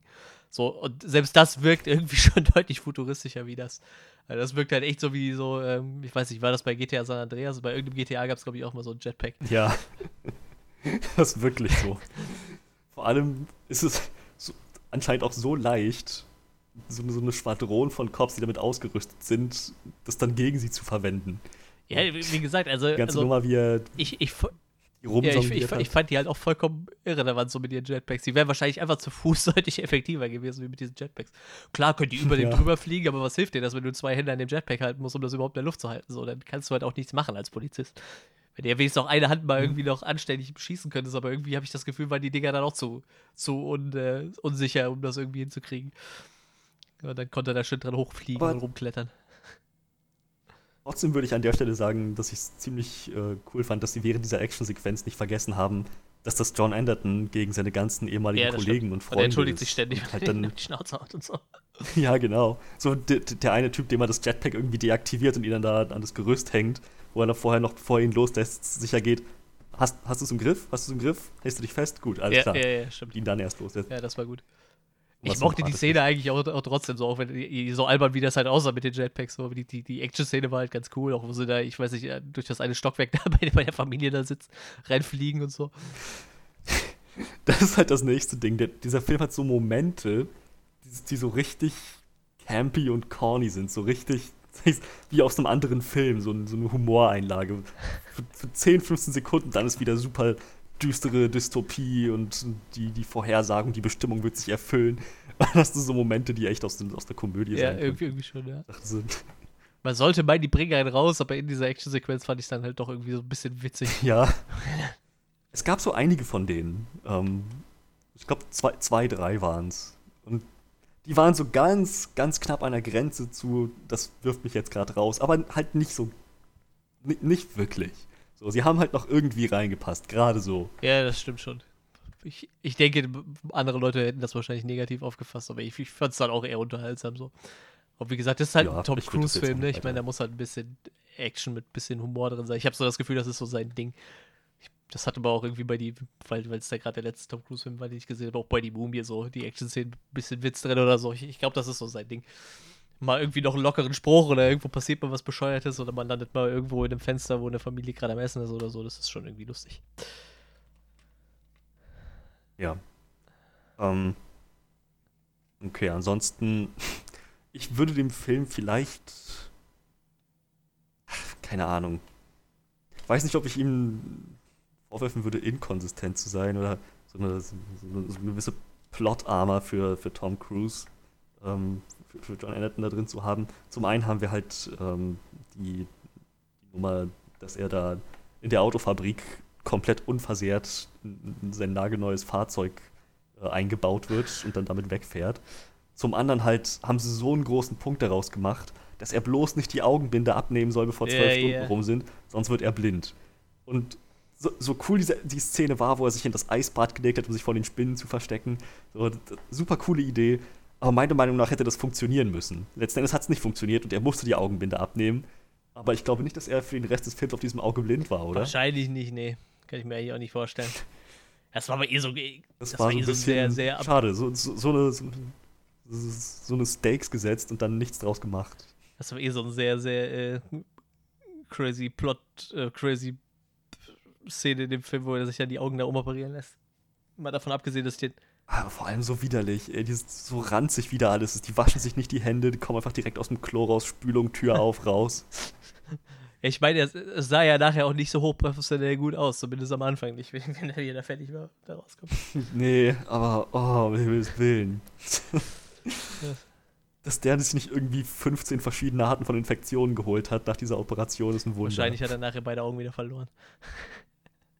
Ja. Das erste, was er nach der Operation gegessen hat, war ein vergammeltes Sandwich. Das erste, was er getrunken hat, war irgendwie abgelaufene Milch. Was, überhaupt für, was, was für eine Bude, Junge? Und vor allem, sie haben ihm dann ja scheinbar, oder ich weiß, war das seine Bude, war das die von dem Arzt? Ich weiß es nicht. Auf jeden Fall, da stand halt einfach so eine gute Milch und ein gutes Sandwich in dem Kühlschrank und der komplette Rest war vergammelt. Und dann ist dann. Das war die ja, und dann ist halt Arzt, einfach ja. ein blinder Typ, mit der mit einem Seil am Kühlschrank fest ist, damit er den findet. So. Und dann lässt du den da liegen und lässt genau ein gutes Lebensmittel und ein gutes Getränk da drin. Und der muss dann blind quasi gucken, dass er das erwischt. Also seine kleine Rache dafür gewesen, dass Anderton ihn früher mal weggesperrt hat. Ja, irgendwie hat. schon. Oh Mann. Aber wie gesagt, P P Peter Stromer ist ein super Schauspieler. Ich mag den total gerne. Und der spielt ja, halt immer ja, nur so durchgeknallte Charaktere irgendwie. So einen verrückten Arzt, der die äh, neue Augen einpflanzt. Ach nee. Ja. ja, das war auf jeden Fall schon sehr merkwürdig. Aber ich glaube, dann bin ich auch mit den negativen Sachen so ziemlich durch. Ich muss sagen, diesen ganzen Drogenplot fand ich halt ein bisschen merkwürdig so, ne? Ich meine, das, das war jetzt irgendwie zum Vorantreiben sein. F Ach, stimmt. Ja, weil der irgendwann vergessen. halt auch mehr oder weniger einfach fallen gelassen wurde, so. Aber da ging es ja äh, äh, wahrscheinlich auch eigentlich nur darum, dass, um zu zeigen, wie, wie mitgenommen ihn der Verlust von seinem Sohn hat, irgendwie. Aber ich glaube, man hätte es halt auch einfach lassen können. So. Ne? Ich, ich glaube, man hätte auch anders zeigen können, dass es dem Scheiße geht, anstatt dann, dass er den dann zweimal in so eine schmierige Gasse reinrennen lässt zum Drogen kaufen und seine Kollegen das mitkriegen und das war's halt irgendwie. Ich glaube, das wurde dann noch. Halt wegen der Drogen ist er nicht nochmal belangt worden nee, oder so, ne? Nicht. Es wurde, glaube ich, dann zwischendurch nochmal erwähnt, wie dann sein, sein äh, Pre-Crime-Würfel da raus, sein, seine Kugel da rauskam, dass er, äh, ich glaube, da wurde diese Drogenthematik nochmal angesprochen, aber nachher war es halt einfach komplett weg irgendwie aus dem Plot. Deshalb, ich glaube, das hätte man sich einfach sparen können. Ich, wie gesagt, man hätte vielleicht mal zeigen können, dass er sich abends vielleicht schon mal einen hinter die Binde kippt, bevor pennen geht, aber den so, so eine schwierige Gasse joggen zu lassen, um noch ein paar Drogen zu kaufen, ich weiß nicht. Also hätte es jetzt wahrscheinlich nicht gebraucht für den Plot, glaube ich. Wie gesagt, und nachher wurde es halt einfach fallen gelassen. Das hatte ich gar nicht mehr auf dem Schirm. Ja, das ging mir auch, fiel mir auch gerade irgendwie so spontan noch ein, dass es das noch gab und dass ich das ein bisschen komisch fand, aber ich bin mir auch, ich könnte jetzt auch nicht sagen, ob das im Buch auch so war, dass er da auch mit irgendwas so am Struggeln war, dass er dann so Probleme hatte. Das so nebenbei mal erwähnt und dann ist halt keine große Sache, das machen irgendwie alle in dieser Zukunft, wie Gras rauchen. Spielberg hat daraus eine sehr große Nummer gemacht. Das dann wieder fallen lassen. Das könnte natürlich auch sein, ja, das stimmt. Aber wie gesagt, sonst, ich, ich bin immer sehr großer Fan von Philip K. Dick-Verfilmungen, so, weil die eigentlich immer relativ gut sind, weil der immer relativ nette Vorlagen liefert, so. Also gefühlt gefühl so, die, die Hälfte aller Black Mirror-Folgen beruhen wahrscheinlich irgendwie so auf seinen Werken, weil der. Hat, er denn noch was außer Blade Runner und Minority ja, Report? Äh, also was richtig bekannt ist? Ja, ja, ja. Hier sind die Adaptions. Scanner Darkly ist, glaube ich, sehr, sehr bekannt. Da gab es einen Film zu von 2000. Da gab es, glaube ich, mehrere Filme vor. Total Recall ist auch von ihm. Ist äh, quasi auch eine, eine, eine, Kurzgeschichte von ihm gewesen. Blade Runner beruht halt auf seinen Werken. Äh, Screamers ist von ihm. Ich weiß nicht, ob du das kennst. Von 95, glaube ich. Und ähm, wie gesagt, ganz viele Kurzgeschichten wurden jetzt in diesem Electric Dreams noch verwurstet. Man in the High Castle ist, glaube ich, eine seiner bekanntesten Sachen. Die Serie, die auf. Das, das ist die Serie, ja. die gerade auf, äh, auf, auf Amazon lief. Ich glaube, vier Staffeln waren das oder so. Ist jetzt auch durch. Das ist das, wo die äh, mit der Alternativrealität, dass die Nazis quasi den Krieg gewonnen haben und sich Amerika und so aufgeteilt haben mit den Japanern. Und die aber dann irgendwie alte Filmbänder haben und auf den Filmbändern siehst du dann quasi unsere Realität. Also, dass die Nazis den Krieg verloren haben und Hitler tot ist. Und bei denen ist das so: Hitler ist halt schwer krank und im Endeffekt geht es darum, wer seine Nachfolge antritt. Aber irgendwie gibt es halt einfach scheinbar eine andere Realität, die unserer dann sehr ähnelt. Ähm, war halt äh, sehr, sehr erfolgreich als Serie auf jeden Fall. Und wie, wie gesagt, ähm, ich glaube, die Matrix-Macher haben gesagt, die sind halt von ihm inspiriert und so. Also, was halt so alles die, die Science-Fiction-Sachen der letzten Jahre inspiriert hat oder die letzten 20, 30 Jahre, da fällt halt sein Name halt sehr, sehr oft. Wenn man sich da so ein bisschen durch die äh, Kurzgeschichten wühlt, da ist halt sehr, sehr viel, was irgendwie nachher in anderen Filmen verwurstet wurde. Aber ich glaube, ich sag mal, Man in the High Castle, Total Recall, Minority Report und Blade Runner sind so die ganz großen Sachen. Ich glaube, dann Scanner Darkly ist dann noch relativ bekannt und Screamers meine ich auch. Aber ja, wie gesagt, äh, ich meine, dem, dem, seine Sachen sind halt auch noch nicht so alt, ne? Der ist in den 80ern irgendwie gestorben und, und hat so in den 50ern angefangen zu schreiben, irgendwie. Deshalb sind so viele von seinen Zukunftsvisionen dann nicht ganz so abgefahren und irgendwie. Ich weiß nicht, ich wollte jetzt mal H.G. Wells lesen und, und, und äh, dem seine Sachen sind dann doch, glaube ich, ein bisschen bisschen, bisschen aus heutiger Sicht ein bisschen altbackener wahrscheinlich. Da liegen ja dann auch nochmal 30, 40 Jahre zwischen. Aber dem seine Sachen kann man auf jeden Fall gut lesen. Hat halt sehr, sehr viel inspiriert. Ich mag das sehr gerne. Und Man in the High Castle ist auf jeden Fall eine Empfehlung. Ich habe die Serie zwar immer noch nicht durch, aber Electric Dreams ist leider nicht jede Folge gut. Ein paar sind echt kacke. Aber sehr coole äh, hm. Schauspieler dabei. Unter anderem so Brian Cranston hast du dann schon mal in einer Folge dabei oder so. Benedict Wong spielt in einer Folge mit.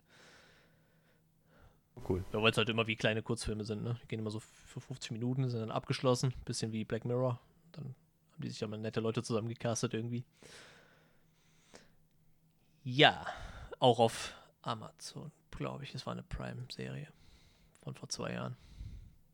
Auch schon wieder zwei Jahre her. Hast du übrigens Cameron Diaz in dem Film gesehen? Nee. Die sitzt da irgendwo in einer Straßenbahn und äh, als, als Passagier quasi.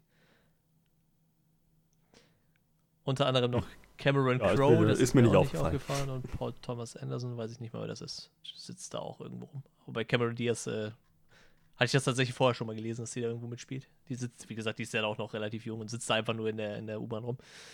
Aber ich mit, mit einem sehr expliziten so Shot auf sie gerichtet. Ich weiß nicht, ob sie irgendwo hin zeigt oder so sogar irgendwie. Das ist auf jeden Fall drin vorgekommen. In Easter Egg? Ja, genau, quasi. Hat nicht Tom Cruise auch nachher hier diesen, hieß der nicht Day and Night oder so? Hat der nicht einen Film mit der gemacht, so zu der Zeit sogar? Night and ja, ja, genau. Aber der war, ja, der war viel später. später. Okay, ich dachte, das hätte vielleicht daher kommen können, dass sie da irgendwie zusammen gespielt haben und dann. Naja. Ich meine, wer weiß. Aber so richtig, richtig kennengelernt. Ich meine, ich habe keine Ahnung, wie sie sich, sie sich schon privat schon kannten. Ähm, aber Night and Day war jedenfalls sehr viel später als Minority ja, Report. Was man noch erwähnen könnte, ist, er hat äh, äh eine Oscar-Nominierung bekommen, der Film. Also damals zu der Zeit ist er, glaube ich, sogar so ein bisschen unterm Radar geflogen, würde ich sagen. Ne? Dafür, dass er heute, ich würde auch sagen, eher so zu den Science-Fiction-Klassikern zählt. Aber es ist äh, das Best Sound hm. Editing hm. Academy Award. Das, ich glaube, da sind Science-Fiction-Filme immer so prädestiniert für irgendwie für bestes Sound Editing, weil du da einfach, glaube ich, auch mal sehr viel abgefahrenes Zeug machen kannst und dann auch viel rausholen kannst. Äh, wurde für elf Saturn ja. Awards nominiert, unter anderem bester Schauspieler, Best Supporting Actor. Und ja, hat 358 Millionen eingespielt damals bei 102 Millionen Kosten und hat 90 Prozent der Kritiker bei Rotten Tomatoes überzeugt.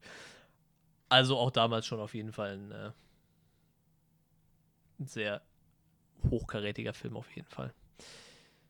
Aber wie gesagt, ich glaube tatsächlich so seinen, seinen Klassiker hat er dann auch eher ein bisschen später erst bekommen. Ja, ich wäre ja. sonst soweit wahrscheinlich auch durch. Dann lass uns doch mal zu unserem Abschlussresümee äh, kommen. Ich denke, wir werden uns ziemlich einig sein. Möchtest ja, können wir machen. Ja, wie gesagt, äh, trotz meiner anfänglichen Abneigung, die ich halt immer gegen Tom Cruise verspüre, ähm, wie gesagt, ja, ich muss mich halt dann doch irgendwann mal mit dem Gedanken anfassen, äh, anfreunden, dass er halt doch ein guter Schauspieler ist. Wie gesagt, ich, ich glaube halt echt, dass äh, War of the Worlds wahrscheinlich auch einer seiner schlechtesten Filme ist, wenn man mal so drüber nachdenkt. Der, ich fand den Film echt nicht gut. Der war echt scheiße, aber mir ging auch das Mädel damals auf den Sack. Ich weiß gar nicht, das war auch irgendeine Schauspielerin, die ich mittlerweile total gerne sehe, die aber in dem Film halt einfach nur richtig genervt hat, weil die halt so richtig penetrant nerviges kleines Mädchen gespielt hat. ganz, ganz schlimm. Äh, und wie gesagt, deshalb habe ich den halt immer so schlecht in Erinnerung und wie gesagt, äh, ich glaube, mittlerweile ist der Mann halt auch ein bisschen gewachsen und äh, nicht mehr ganz so durchgedreht in seinem Privatleben und man kann sich den, glaube ich, dann auch ganz gut angucken und ja, wie gesagt, ist äh, neben, ich, ich, mag halt diese ganzen Philip K. Dick-Verfilmungen, Total Recall, Blade Runner und so, die mag ich halt sehr, sehr gerne und ich, Minority Report würde ich da jetzt so mit beizählen, so, das ist auf jeden Fall auch eine ziemlich gute Verfilmung davon, auch wenn er dann doch in einigen Punkten abweicht. Wie gesagt, äh, zum Schluss hin für mich ein bisschen, äh, bisschen unübersichtlich und wie gesagt, so ein paar Subplots, die man irgendwie nicht gebrauchen konnte, aber sonst doch sehr überzeugend, auch mit seinem Plot-Twist irgendwie, der nicht so voll da reingeklatscht wirkt und irgendwie einen interessanten Twist reingebracht hat. Mochte ich dann doch sehr gerne. Und ich lande dann irgendwo bei 8,5 von 10 und würde sagen, das ist schon auf jeden Fall ein Science-Fiction-Klassiker, den man mal gesehen haben sollte, wenn man es noch nicht getan hat. Und ah, mir fällt gerade noch was ein, was ich vorher gar nicht erwähnt habe. Ich, ich mag diesen farbentsättigten Stil, den der Film irgendwie hat. Die haben da irgendwie, irgendwie so, so ich, ich glaube, das heißt irgendwie Bleaching oder so, wo du einfach so das Bild komplett einfach ein bisschen mehr farbentsättigst. Passt in den Film halt irgendwie total gut rein. Das macht, gibt ihm irgendwie so einen ganz, ganz anderen abgefahrenen Look, finde ich. So ein bisschen was Kaltes? Ja, da, dadurch, dass du halt keine, keine, du hast nicht diese krass penetranten Farben und alles wirkt halt so ein bisschen blasser irgendwie. Ich habe das irgendwo auch gelesen bei den, mhm bei, bei, bei Wikipedia oder so. Ich, ich meine, das hieß Bleaching oder so, wo einfach so ein bisschen quasi die Farbe aus, aus dem Farbband gezogen wird, so mehr oder weniger. Das fand ich. Ja. Also, es ist definitiv viel Arbeit in diesen Film ja. ähm, geflossen. Spielberg hat sich auf jeden Fall was dabei gedacht. Ähm, das, das merkt man dem auch. Ich weiß, weiß gar nicht, irgendwo stand auch, dass er so, so vier, fünf Science Research-Leute da eingestellt hatte, die nur 15 er hatte 15 Leute äh, eingeladen, die mit ihm, äh, mit, mit ihm quasi da ein bisschen drüber philosophieren und sich Gedanken machen. Und das ist halt schon krass, ne? Also da. Ich, ich mag nicht alles, was Steven Spielberg so macht, so, aber der kann sich halt in viele Sachen schon richtig hart reinknien, so, ne? Das hat, das hat er schon drauf auf jeden Fall. Das ist schon, das ist schon krass. Und das Fall. hat er bei dem Film halt auch gezeigt. So. Und deshalb, wie gesagt, das ist auf jeden Fall ein Science-Fiction-Klassiker, würde ich sagen. So, du bist dran. Finde ich auch. Definitiv. Der Film funktioniert halt so mit seinem Setting, mit seiner Prämisse, die halt so schön ausdiskutiert wird, verschiedene Perspektiven davon beleuchtet werden und im Film eingebracht werden. Ähm, getragen von gutem Schauspiel. Der Plot hat mehrere sehr clevere Twists. Ähm, wirklich coole Szenen, die mit diesem Konzept spielen, dass Agatha die Zukunft äh, knapp vorhersehen kann. Ähm, die, die ganze Nummer mit dem Minority Report, der letzten Endes ähm, nur, so eine, nur, so ein Red Herring war. Ähm, obwohl der, der Plot halt, ähm, je weiter der Film voranschreitet, ein bisschen zu verworren wird, je mehr Gedanken man sich darüber macht, dass man ein bisschen die Übersicht verliert. Es tut ihm keinen großen Abriss, genauso wenig äh, wie so einige Elemente wie die Drogen oder die vermeintliche Blindheit, ähm, die dann nie wieder aufgeworfen werden. Aber im Großen und Ganzen funktioniert der Film trotzdem sehr, sehr gut. Und ja, doch, 8,5 von 10 ist, denke ich, eine sehr angemessene Wertung. Ja. Ja. Da habt ihr es. Das sind unsere Gedanken zu Minority Report.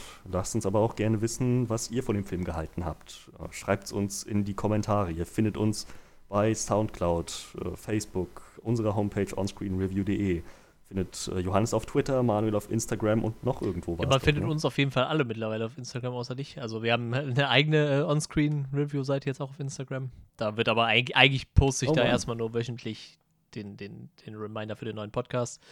Ähm, ja, wie gesagt, Instagram findet mal Johannes auch, da macht er ein bisschen über Musik. Das sind so die wichtigen Sachen. Ich glaube, Twitter, Instagram, Homepage, Facebook könnt ihr gerne schreiben. Wir sind nicht so aktiv auf Facebook, aber wir kriegen auf jeden Fall mit, wenn ihr uns da Nachrichten schreibt. So, das, das kommt dann doch noch auf dem Handy an, auch wenn kaum noch einer Facebook nutzt von uns. Aber das könnt ihr auf jeden Fall reingucken. Ja, genau. Uh, ihr findet alle dazugehörigen Links in der Beschreibung des Tracks. Gut, dann hoffen wir, dass, ähm, dass euch die Folge gefallen hat, ähm, dass ihr gut unterhalten wart.